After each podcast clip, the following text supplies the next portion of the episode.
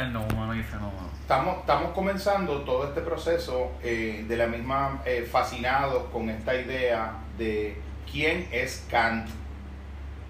Yo te estoy planteando que cuando yo miro en retrospectiva toda la historia de los compañeros que se formaron en currículos de ciencias sociales, antropología, sociología, eh, lingüística, psicología también, eh, cuando estudian los autores del siglo XX, una de las grandes deficiencias fundamentales para poderlos entender a la profundidad en que eso puede ser entendido es que no han leído a Kant. Para mí, la insuficiencia en los currículos de las ciencias sociales en general parte de una deficiente o, inexistente muchas veces lectura de Kant. ¿Por qué? Porque Kant es la síntesis de los planteamientos generales iniciales de la modernidad en el sentido epistemológico, en el sentido ético y en el sentido de lo bello o de lo artístico o de la belleza. Si tú lo fueras a ver de alguna manera, tú dirías en el pensamiento griego estaba eh, integrado la belleza, la verdad y la bondad. Era inconcebible para un pensador griego que algo, algo malo pudiera ser bello, o que algo bello pudiera ser falso o que algo bueno pudiera no ser bello, o que algo santo pudiera no ser verdadero. El pensamiento griego enhebraba en una sola unidad tripartita indivisible esos, esos universos, el universo de lo ético, el universo de lo epistemológico y el universo de lo estético. La modernidad rompe eso encanto, en parte por la idea de la objetividad, Kant lo que hace en, su, en su proyecto inicial, después Kant lo amplía y, recorre otros tipos de preocupaciones, te trabaja con tres críticas fundamentales, tres libros, crítica del juicio, crítica de la razón pura, crítica de la razón práctica. En el juicio trabaja la idea del gusto, del sentido del gusto y de lo bello. En la crítica de la razón práctica, la idea fundamental de la existencia de Dios, repasando toda la historia de la filosofía occidental, nada de la oriental y nada de la medio oriental, pero al menos toda la historia del pensamiento filosófico oriental, de todos los posibles argumentos que se han establecido para demostrar la existencia o la inexistencia de Dios. El argumento de diseño, el argumento ontológico de Anselmo de Canterbury, el argumento de la causa eficiente, y diferentes otros eh, argumentos que se fueron planteando. Los planteamientos de Descartes sobre la existencia de un Dios que garantiza que el genio maligno no me engañe, haciéndome pensar que el 2 y 2 son 4 aun cuando no lo sea, porque pudiera incluso ser una ilusión que las matemáticas fueran objetivamente apodícticas y verdaderas. Hasta ahí llega, que eso son, no sé si es la segunda o tercera meditación metafísica. Entonces, Kant, trabaja en, esta parte de la crítica de la razón pura, que obviamente pues nosotros lo que vamos a hacer en este, en este intento de comienzo de recorrido, yo no soy un especialista en Kant, pero me apasionan las memorias de cuando lo leí y sobre todo también lo que vi que otros autores pensaron sobre él, que también me impactó en el camino y cómo fue fundamental, porque Kant, a partir de Kant, los 200 años posteriores del pensamiento filosófico eh, eran, yo te diría que casi 250 ya, eran cómo tú te posicionabas, posicionabas como autor filosófico frente a Kant. Kant era un referente para estar a favor, para estar en contra, para hacer contraplanteamientos, pero era una lectura imprescindible porque marcaba como un cruce de frontera, como lo que fue... Eh, Descartes en relación al escolasticismo y al pensamiento racional científico, pero Kant era de la premodernidad y la modernidad. Por ejemplo, la idea de que cuando yo conozco algo y tengo la experiencia de los sentidos, yo no conozco las cosas de una manera en la que yo pueda decir que yo conozco como las cosas son en sí mismas, sino que yo conozco las cosas de una manera en la que las cosas son según aparecen a mi entendimiento de ellas. Fuera de la experiencia. Exactamente. Que son las categorías a priori, del conocimiento kantiano. ¿Que son cuáles?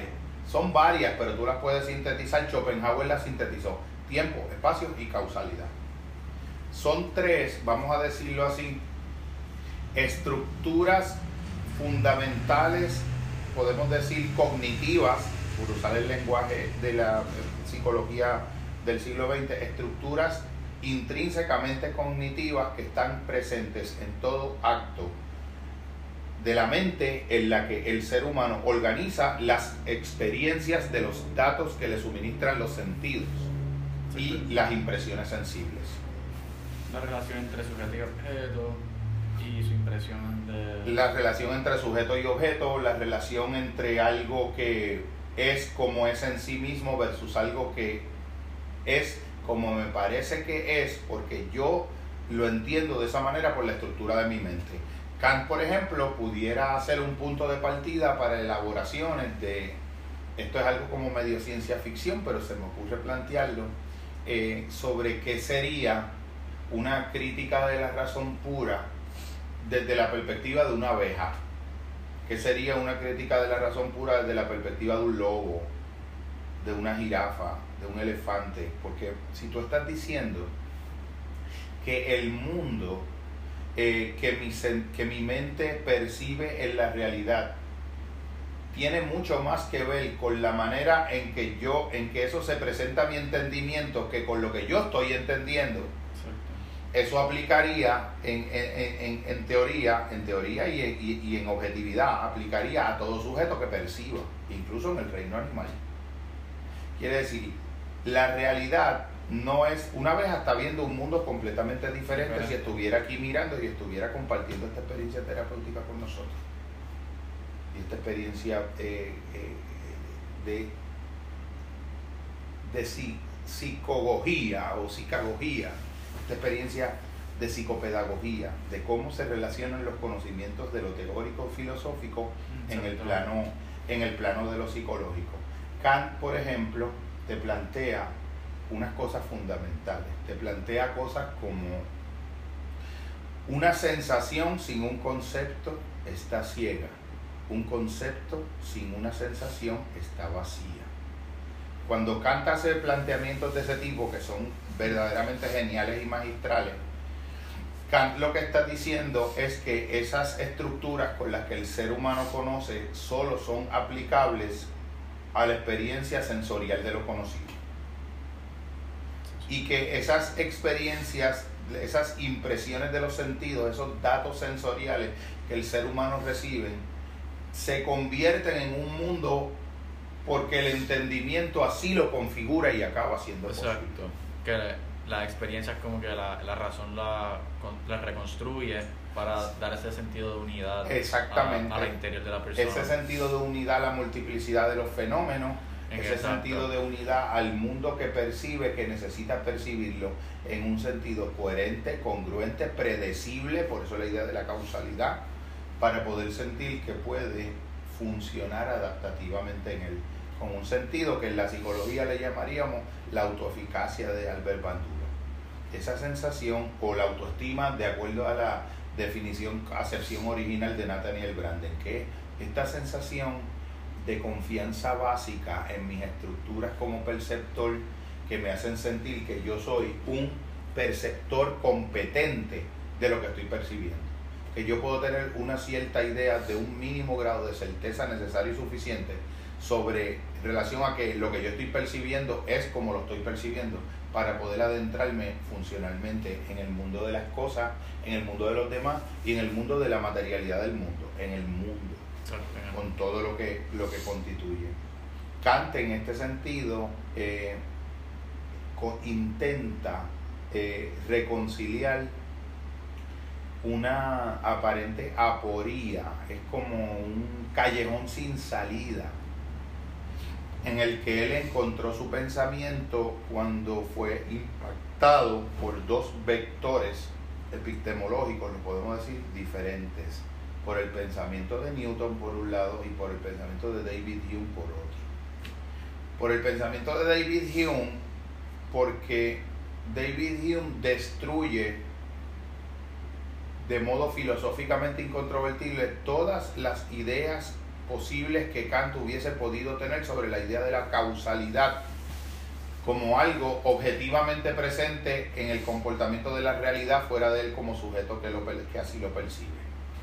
ese era el prejuicio. Él, tiene una frase que en inglés traduce, Hume's woke me from, the, from a dogmatic slumber, de un sueño de dogmaticidad que a lo que él se está refiriendo es la dogmaticidad implicaba la dogmaticidad de la objetividad que él entendió que era la que representaba la verdadera realidad objetiva y verdadera cuando leyó a Newton.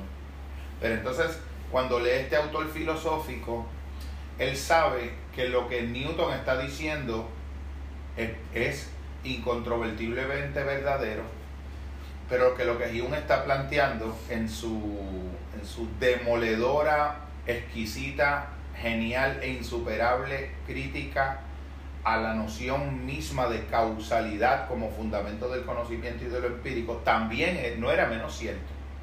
Pero entonces, la pregunta que Kant se trata de contestar es cómo pueden estas, estos dos planteamientos incontrovertiblemente ciertos y en apariencia excluyentes entre sí, ser verdaderos a la misma vez. Para mí, Eso es lo, por eso es que algunos autores dicen que la teoría del estilo es, parte teórica y parte práctica a la misma vez, o eso no tiene que... Bueno, tiene, tiene, un, tiene, tiene un elemento, porque él pudiera, eso uno lo pudiera interpretar como decir, mira, el, el mundo es, en un sentido fenomenológico, el mundo es newtoniano. Todas las experiencias eh, empíricas de las cosas, uno las puede entender y de los fenómenos de la naturaleza desde los entendimientos que Newton estableció en los principios, en los principios en matemáticas, eh, en, ese, en ese gran libro. Obviamente ya en el pensamiento científico del siglo XX te dirían, bueno, hasta hasta, hasta el séptimo punto decimal, porque del séptimo punto decimal en lo macroscópico y desde el séptimo punto decimal a lo microscópico, ya el mundo no es newtoniano el mundo es, podemos decir, einsteiniano o cuántico. Entonces, eh, eh, que, para todos los efectos, mira, mira qué cosa maravillosa. Lo que, lo que Einstein demuestra no es que Newton estaba equivocado, sino que a Newton le faltaba una precisión después del séptimo punto decimal en el entendimiento de los fenómenos. Lo que pasa es que como la inmensa mayoría de las actividades cotidianas que el sujeto humano realiza es en un mundo donde los fenómenos se están manifestando a su percepción y a su interacción en una escala newtoniana, tú, tú cuando sales en tu automóvil y vas a la universidad, tú vas conduciendo en un mundo newtoniano y te detienes en un semáforo newtoniano y doblas a la derecha hacia la avenida Universidad y subes o llegas a las noches de río en un viaje automovilístico newtoniano. Es un mundo de espacio, temporalidad aparentemente objetiva y fija. Eso no quiere decir que muy en escalas profundamente más interiores de entender ese mismo eh, fenómeno, ese fenómeno no es tan así como aparece al entendimiento y a los datos que lo, a, los datos que los sentidos reciben, que el entendimiento organiza como un mundo coherente. Coherente, objetivo, predecible, en fin, newtoniano. Kant ya estaba trabajando con, todo eso, con todos esos problemas. Kant estaba trabajando con la cosa en sí, que es el nómeno, y con el fenómeno, que es la cosa tal cual aparece ante quien tiene la experiencia de ella. Del nómeno, el del nómeno se han hecho eh, un mínimo de siete interpretaciones diferentes, más metafísicas, menos metafísicas, más sugeridas sobre lo que quiso decir. Eh, para Kant, yo creo, mm, estoy casi seguro que Kant en algún momento plantea o de entender que es un concepto límite. Un concepto límite quiere decir que no es un concepto que, que tiene un contenido dentro del mismo, sino que lo que está definiendo es como el horizonte de una frontera más allá de la cual el sujeto humano no puede tener experiencia. ¿Por qué? Porque para poder tener una experiencia sobre lo que es la cosa en sí misma y no la cosa como parece ante mí, yo tendría que estarla viendo fuera de mis estructuras de percepción. Y eso es una imposibilidad intrínseca. Supondría la posibilidad, obviamente estos temas que se pueden discutir en metafísica y en otros en otros universos de, de semántica diferentes, en el chamanismo esto, esto se entender de otro modo, pero por lo menos en esta tradición clásica, tú lo que dirías es, yo nunca puedo saber lo que son las cosas en sí mismas, porque yo estoy determinado a poder saber solamente todo lo que se puede saber de las cosas de acuerdo a cómo ellas aparecen a mi entendimiento a la propia forma estructural, automática, intrínseca, a Kant le llamaba a priori, de organizar esos contenidos. Si tú lo llevas un poquitito hacia atrás, hacia Leibniz, yo en algún momento eh, te había comentado que Leibniz le hace una, una réplica, una contestación filosófica al planteamiento de John Locke, el empirista inglés eh, por antonomasia, eh, donde John Locke dice, non quod fuerin non et est in intellectum quod non fuerit in sensu. No existe una idea de la que mi mente eh, tenga experiencia que yo no pueda rastrear su origen en una sensación de la que yo haya tenido una experiencia sensorial. Eso es más o menos lo que quiere decir. Eh, Leibniz parafrasea esa idea y le añade un, una, una, un, pequeño sufijo al final que a mí me parece que es completamente magistral y que ahí está la esencia del el contraste de perspectivas entre el mundo empirista continental inglés y el mundo de la tradición del idealismo alemán. Leibniz le plantea, non es in intellectum quod non fuerit in sensu nihil intellectum ipse. Lo intentamos traducir no existe nada, no existe una idea de la que mi intelecto tenga conciencia que no tenga su origen en una sensación salvo el intelecto mismo. Que lo que quiere decir es que de algún modo, yo creo que ya esa es la prefiguración de Kant. Exacto. está como, como que le allanó el camino. Eh, pues un, un pensador este, contiguo precedente. Lo que está diciendo es que en mi mente existen unas estructuras que no me las están proveyendo las sensaciones que yo tengo experiencia, que es las que hace posible que esas sensaciones cuando entran a participar al interior de esa estructura, esa estructura genera la experiencia como yo la estoy viendo. Y no en su totalidad la sensación. Como decir, la sensación no es la fuente única, absoluta y exclusiva de lo que termina siendo en mi mente una idea, sino una forma altísimamente compleja de enhebrarse en una percepción interior la información de los datos de los sentidos y las elaboraciones que de esos datos de los sentidos autónomamente hace algo que hay en mi mente que no lo puso, no lo puso en mi mente ningún dato de los sentidos. Por darte un ejemplo, cuando yo te había enviado eh, aquel trabajo de la imaginación y la filosofía del catedrático Luis Brea eh, de la República Dominicana, es una pequeña reflexión y si no yo te la envío. Si no, la, de la manzana. La de la manzana. Tú sabes que hay un análisis que a mi juicio es magistral, ese artículo es una preciosura él plantea que toda la vida a la gente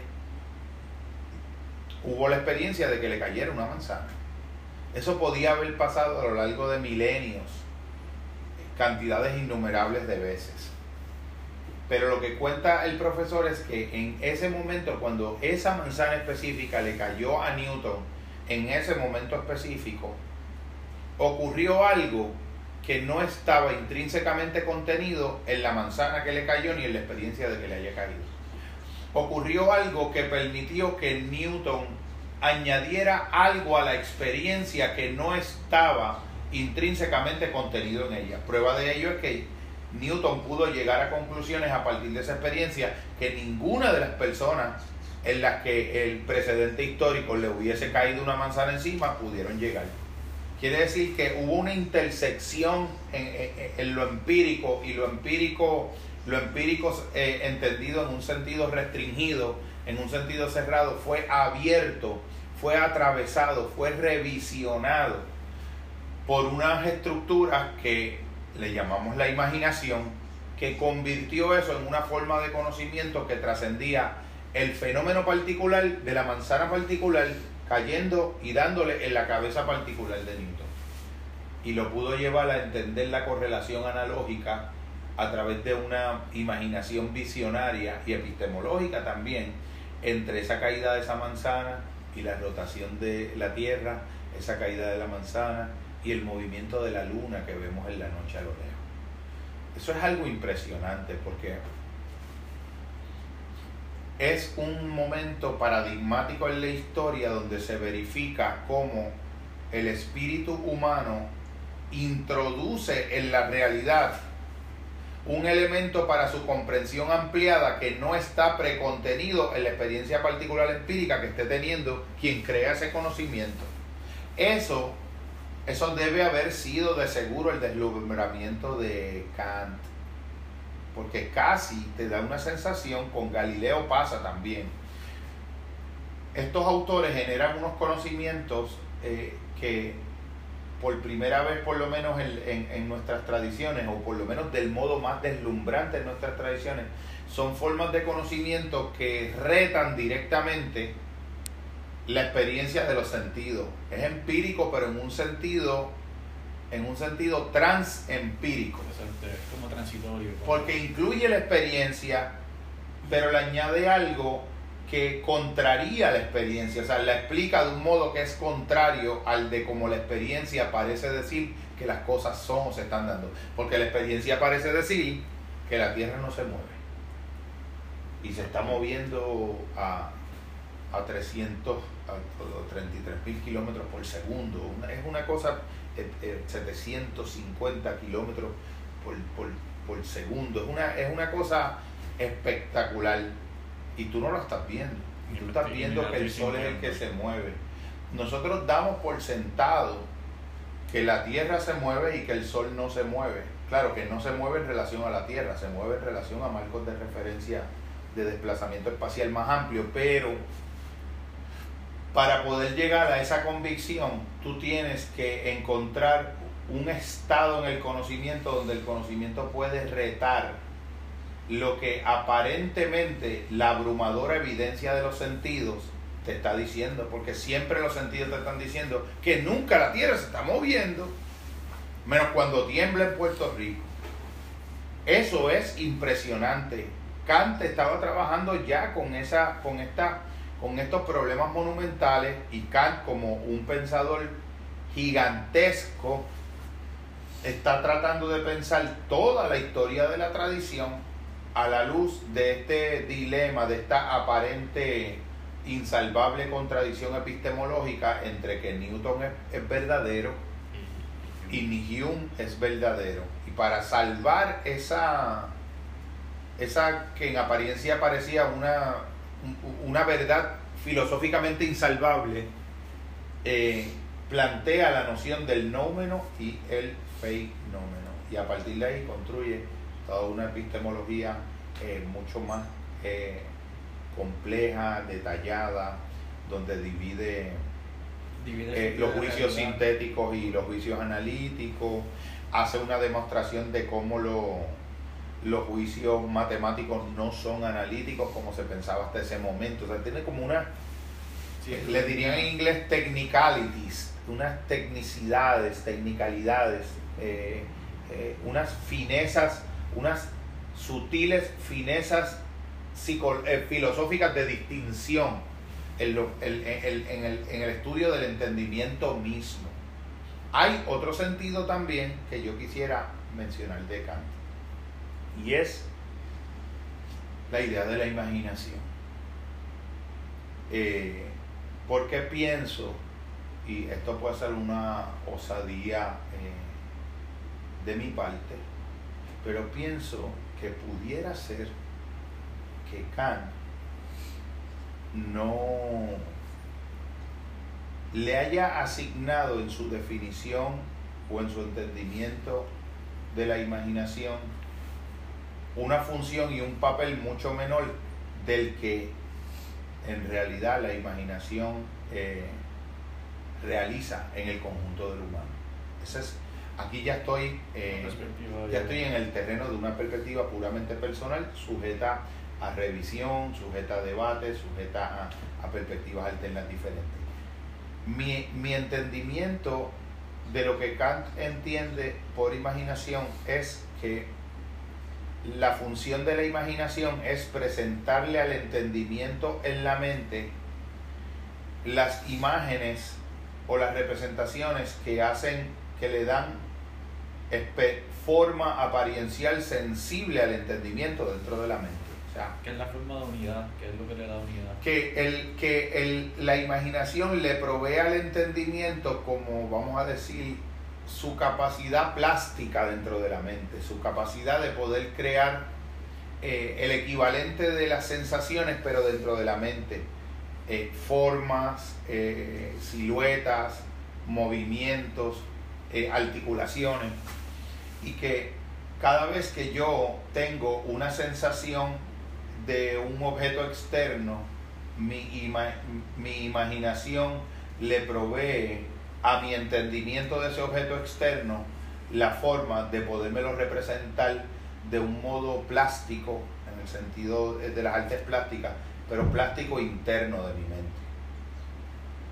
Para mí, eh, mi, mi pequeña discrepancia es que yo entiendo que la, la función que la imaginación ejerce en el conjunto de lo humano es eh, infinitamente más amplia y superior porque en mi manera de verlo la imaginación es la potencia espiritual por excelencia del alma humana. Eh, eso yo creo que excede un poco los límites de lo que hoy vamos a hablar. Yo, como quiera te voy a enviar una, un trabajo donde yo fui hice una presentación en la Universidad de Puerto Rico a unos estudiantes ayudantes de, grado eh, que te la vas a disfrutar eh, maravillosamente. la, imaginación en el cambio de perspectiva también se da ahí en, potencialidad, se supone. Yo siempre, eh, la, mi, mi propuesta de definición es que la imaginación es esta capacidad, esta función de lo sagrado en lo humano que permite que el ser humano tenga una relación con lo real cuando lo afronta, cuando lo enfrenta y cuando está ante lo real, que le, que le abre la posibilidad de hacer en lo real lo posible, de poder introducir al centro de lo real Absoluto algo, exactamente, algo que no está dado por adelantado en lo real cuando lo real se le presenta. Y que el ser humano es esta posibilidad perpetuamente abierta de interaccionar con lo real, introduciendo en lo real formas de lo posible que no llegan a estar en lo real si el ser humano activamente no ejerce esa potencia en esa dirección. El problema es que la imaginación ha quedado completamente deteriorada, destruida, porque nosotros vivimos en una cultura hipervisual en una cultura audiovisual que ella misma te propone desde fuera eh, la imaginación ya objetivada. Y entonces el proceso mismo de imaginar desde adentro, de elaborar la experiencia del viaje imaginal desde dentro de ti y no desde el consumo pasivo de un documental de Netflix, de un video de YouTube, trastorna, lastima, deteriora, hipertrofia y atrofia esa función del individuo y entonces se pierde, por ejemplo, el papel que puede jugar la función de la imaginación en la espiritualidad, en la, en la religiosidad saludable, en el desarrollo humano, en los procesos de transformación. Incluso se pierde, yo diría, la manera de reconocer esa realidad al interior de uno. Definitivamente. Suprasensible, Definitivamente, porque la imaginación, aparte de proveerle formas interiores sensibles al entendimiento para que en, su, en la representación interior de las cosas el entendimiento cree conocimiento, que esa es la función de Kant. La imaginación también puede ejercer una función alterna y trascendente de poder proveer formas al interior de las cuales el individuo puede visionariamente integrar lo real expandiéndolo. Entonces yo creo que... Y trascenderlo. Y trascenderlo. Trascenderlo entendido en un sentido maduro que incluye reconociendo los límites inherentes a lo real en unos aspectos de, de eh, esto es esto es un es abstracto en los temas pero se, se captan se captan. se van agarrando porque porque tú empiezas a darte cuenta yo creo que cuando uno lee con el corazón y la mente abierta y con detenimiento eh, a Kant y ciertos pasajes de Kant, tú, tú empiezas a sentir lo relevante que es la filosofía. Tú sabes que ah. tradicionalmente se entiende que, que la filosofía es, como decía Piero Tarentino, una cosa tal la cual, senza la cual, tutto resta tale cuale era una ironía cínica de la antigüedad que decía la filosofía es una cosa con la cual o sin la cual todo sigue igual. Y entonces yo creo que eso es lo más contrario de, lo, de la verdad de lo que es la filosofía. Ese es el cinismo.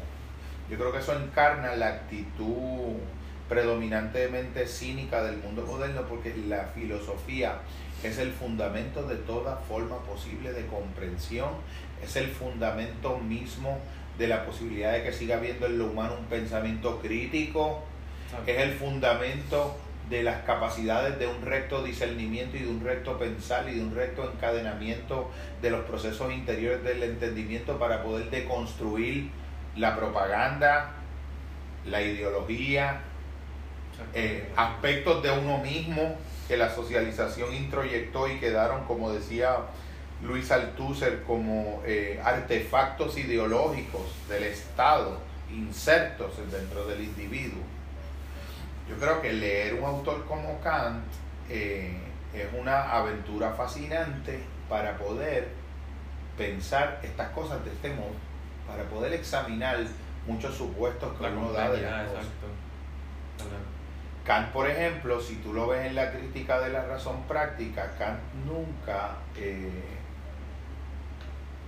Kant nunca plantea, Kant, por ejemplo, plantea que hay unos temas eh, que desde la perspectiva de la razón pura o del conocimiento que Descartes le llamaba claro y distinto, no, el pensamiento humano no puede encontrar una un argumento o una demostración concluyente en dirección de favor o en dirección de contra, como por ejemplo la existencia de Dios, la existencia de la libertad y la existencia del alma o de la inmortalidad del alma. Él entiende que esos, esos temas con los que la filosofía también se ocupó en otros momentos son como unas, le llama de un modo bello, ideas reguladoras de la razón. Esa es la noción que Kant utiliza. Ideas reguladoras de la razón, lo que, lo que quiere decir es que son formas de poder representarte algo que tú nunca lo vas a poder conocer de un modo claro, distinto o como él le llamaría apodíctico. Son cosas o son realidades de lo humano ante las cuales tú siempre vas a tener que estar posicionado como en una especie de incertidumbre o una especie de, de conflicto, de, preocupación. De conflicto, de, de un estado de irresolución. Son problemas que no pueden ser resueltos por la razón pura, por la, por la potencia del logos esto tiene otra manera de verse en otras tradiciones, pero lo que sí me parece que es relevante es que es un es una es un momento donde la conciencia utiliza la razón Para, poder conocerse a sí misma y examinar cuáles son los límites que ella es capaz de discernir en, en ella misma y en su ejercicio y su actividad.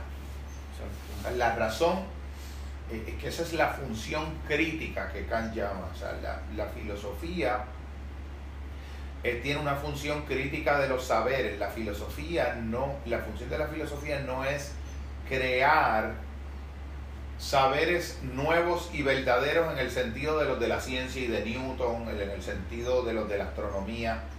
La función de la filosofía es elaborar maneras de examinar cómo los pretendidos saberes sostienen su legitimidad epistemológica cuando pudiera ser que esos saberes no tengan la, la legitimidad epistemológica que pretenden, eh, hasta dónde, cuál es el alcance de aplicabilidad o el rango de, de extensión en el espacio de esos saberes y el alcance y el límite de la verdad.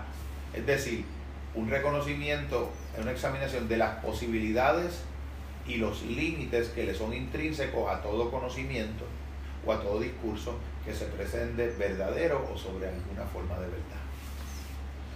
Eso es un giro en la filosofía también. Eso es algo extremadísimamente valioso porque no, no le asigna a la filosofía una función que rivaliza con la de la ciencia. Completamente complementaria. Exacto, sí. Aunque él quería, él quería crear la, esa eh, metafísica o estudio del conocimiento humano en una ciencia certera, que ese era, me imagino que la, el énfasis o el afán de esa misma época en crear... Pero esa ciencia certera es, para Kant, Kant pudiera decir, bueno, es certera, es certera, es certera en tanto en cuanto reconozca hasta dónde es posible. Y, y, y más allá de donde, más allá de donde cual ya no está teniendo la verdad que pretende tener. O sea, es algo más profundo porque es cómo yo sé que algo es verdadero, algo que se pretende verdadero lo es o no, y hasta dónde lo es en los casos en los que lo es. Es un es algo extremadamente eh, precioso y valiosísimo. Kant, por ejemplo, uno pudiera decir, Kant demuestra que Dios es eh, demostrativamente una imposibilidad para la razón pura, pero cuya negación es una imposibilidad para la razón práctica. Es como decir, aunque yo no puedo decir lo que teóricamente demostrar una cosa o la otra, porque es que en el fondo ese problema hunde sus raíces en, en aspectos de lo humano que trascienden lo teórico. Exacto. Pero dice, lo puedo plantear como un- una idea reguladora de la razón. Lo puedo plantear como un fundamento axiomático de las costumbres, por ejemplo, cuando habla de las metafísicas de las costumbres, que es otro libro que tiene. O sea, es decir, Dios es una de las formas de sostener, por decirlo así, el imperativo categórico kantiano. Es decir, cada vez que tú vayas a realizar un acto, toma en consideración por adelantado si tú propondrías ese acto como un categórico universal. ¿Qué, qué pasaría si todo el mundo hiciera exactamente eso? Entonces, si tú ves como inofensivo tirar un papel en la calle o una lata, el imperativo categórico sería en qué se convertiría el mundo que tu conciencia se pueda ampliar a una dimensión ética que pueda entender qué pasaría si todo el mundo hiciera eso. Tú propondrías los actos que diariamente tú realizas en tu vida, los pequeños engaños, las pequeñas mentiras piadosas, las pequeñas alteraciones de la realidad, el que, el que uno hace con berraca frecuencia diariamente. ¿tú propondrías eso como un criterio estandarizado, universalizable, que, que fuera universal? Que todos los demás del mundo que te rodean y del mundo como tú lo conoces hicieran exactamente eso mismo, eso que tú estás haciendo, tú lo propondrías como un estándar universal. Ese es el imperativo categórico kantiano que le llaman el deontológico. El, el, el, pensamiento ético deontológico. El problema es, esto, esto se ha debatido tremendamente, el problema es que Kant da la sensación de que puede dirimir o de que propone dirimir los problemas éticos como si fueran problemas racionales. Y en ese sentido, cuando David Hume hace un libro que se llama An, An Inquiry into the Principles of Morals, una indagación en relación a lo que son los principios morales y lo que en el mundo inglés le llaman los moral sentiments o el moral taste, el sentido de lo, de lo correcto que intrínsecamente tiene eh, el ser humano o así se presume, eh, el planteamiento de Hume es que reason is nothing but the slave of the passions. Es decir, que en el fondo nuestras ideas de lo bueno y de lo malo son mucho más pasionales y emocionales que racionales. Y que en realidad la razón tiene una función subsidiaria y auxiliar de las emociones, que es lo que diría nuestro hermano y padre fundador Segismundo Freud, racionalizar las emociones. En el fondo, yo quiero yo quiero sentir y yo decido emocionalmente que algo es de una manera, porque lo bueno es esto que a mí me parece y quiero voluntaristamente pensar y sentir que es lo bueno. Y la razón acude en auxilio de mi voluntad voluntariosa para construirle a mi entendimiento las racionalizaciones que generan la forma y apariencia de racionalidad de mi idea de lo bueno que en el fondo fue lo que me salió de mis entrañas, de mis arbitrarias entrañas. Entonces fíjate que el planteamiento de Hume ahí es bien distinto del, del de Kant, porque Kant pareciera sugerir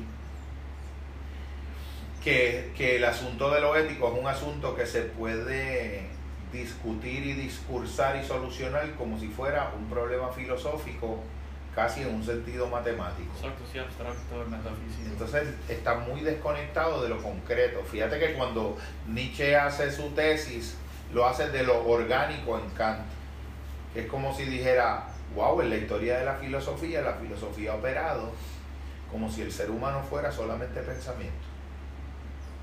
Aunque en teoría pueda decir que no, los sistemas conceptuales que la historia filosófica ha hecho, como que el cuerpo no, no jugaba un papel predominante en las consideraciones filosóficas, al grado en que opera, en que uno crea que algo es de una manera o que algo es de otra. En ese sentido, eh, Kant eh, se quedaba bien corto, pero también tiene una aportación extremadamente importante y es que Kant dio con realismo que de algún modo a veces el ser humano necesitaba construir unas elaboraciones conceptuales, racionales, categoriales y de, y de metafísica de las costumbres para, para poder, para que no se le fuera de las manos el animal que lleva dentro. Para que si hubiese en el ser humano una mala voluntad, una voluntad dañada, dañina, distorsionada en el centro de sí, que esto, eh, estudiar a los estoicos es maravilloso para poder entender eh, eso, porque las raíces de esta comprensión vienen a la idea de la autonomía de la voluntad como una una potencia del alma autónoma de la razón. Para mí ese es el hallazgo de los hallazgos fundamentales eh, de las indagaciones fundamentales del pensamiento estoico. Pero lo que se trata de plantear en su ética es, pero ¿qué pasa cuando eso falla? Que puede ser la mayoría de las veces en los seres humanos. ¿Qué segundo anillo de seguridad en lo humano podemos tener para poder garantizar una mínima eticidad para poder garantizar una mínima saludable convivencia de los sujetos ciudadanos libres en una nación y en un Estado, o una sociedad o una cultura. Dime si no son preguntas eh, peliagudos. Sí, son, son,